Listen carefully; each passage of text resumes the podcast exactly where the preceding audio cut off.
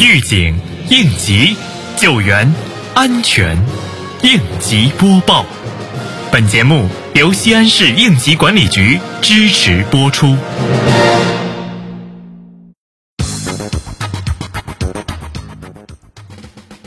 九月十三号，西咸新区党工委委员带队调研检查新区安全生产工作。检查组实地检查了丰西五月广场、丰东新城施经理安全生产工作，并到新区消防救援支队进行了调研。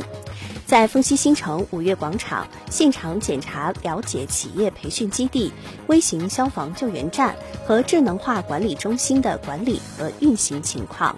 强调企业要落实安全生产主体责任，狠抓隐患排查治理工作，确保人民群众生命财产安全。在丰东新城施经理，检查组强调要针对中秋、国庆双节期间人流物流相对集中，切实把安全风险防范措施落到实处。近日，高陵副区长带队督导检查安全生产、环境管控等工作。检查组一行先后前往中石化加油站、西安优路清公司、天泉湾项目工地、阳关寨综合惠民楼、桑军大道路面抢修点等进行督导检查，查看并询问环境管控措施落实、安全隐患整治等情况。通过检查，高陵副区长强调，各责任部门各街办要认真落实各项要求，排查整治安全隐患，切实保障人民群众生命财产安全。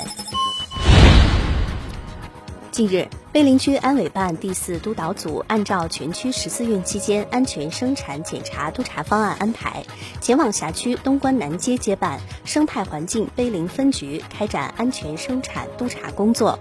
督查人员听取了各单位关于十四运期间安全检查及隐患排查整治方面的工作汇报，核查了安全生产台账资料，对安全生产工作开展情况进行了详细了解，并强调要对照文件查漏补缺，积极配合开展专项整治行动，做好统计排查、人员培训、台账资料汇总等工作，确保责任到位、问题隐患整改到位，保障十四运期间辖区生产。西安市应急管理局提示：危化品运输车安全行车要注意，选择合理的、通行条件较好的行驶路线，远离城镇居民区。不进入危险货物运输车禁止通行区域，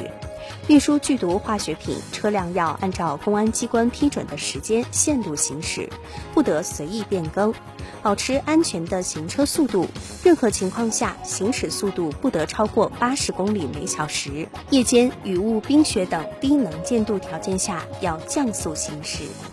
感谢收听本次应急播报，我是小陈。